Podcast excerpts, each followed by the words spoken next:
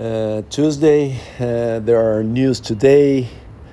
It's the first day that I do a training session uh, from the, the training plan uh, from my coach. Uh, this is uh, new for me. I now have a coach to support me for the Ironman São Paulo, the half Ironman in September and it was great to do this uh, new training session. In fact more than the the session itself.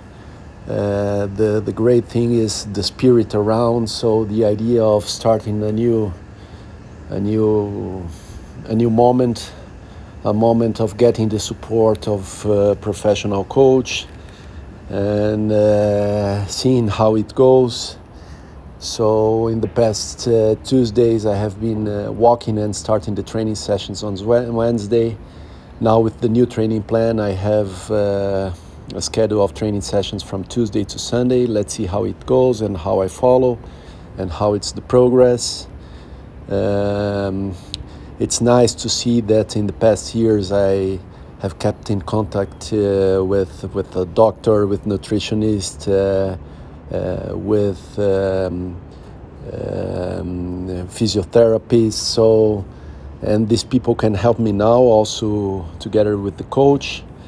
Uh, that's great. So happy to do this training session today. It was uh, a cycling one interval training in the Z3 zone, as they called. So medium effort, one hour, 20 minutes.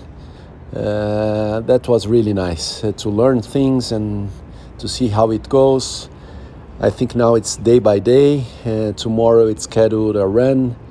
Let's also learn on the new things and see uh, how we make the progress. Uh, if I will stick to the plan, uh, let's see. Uh, very happy with this new uh, moment and enjoying and yeah, just going for it.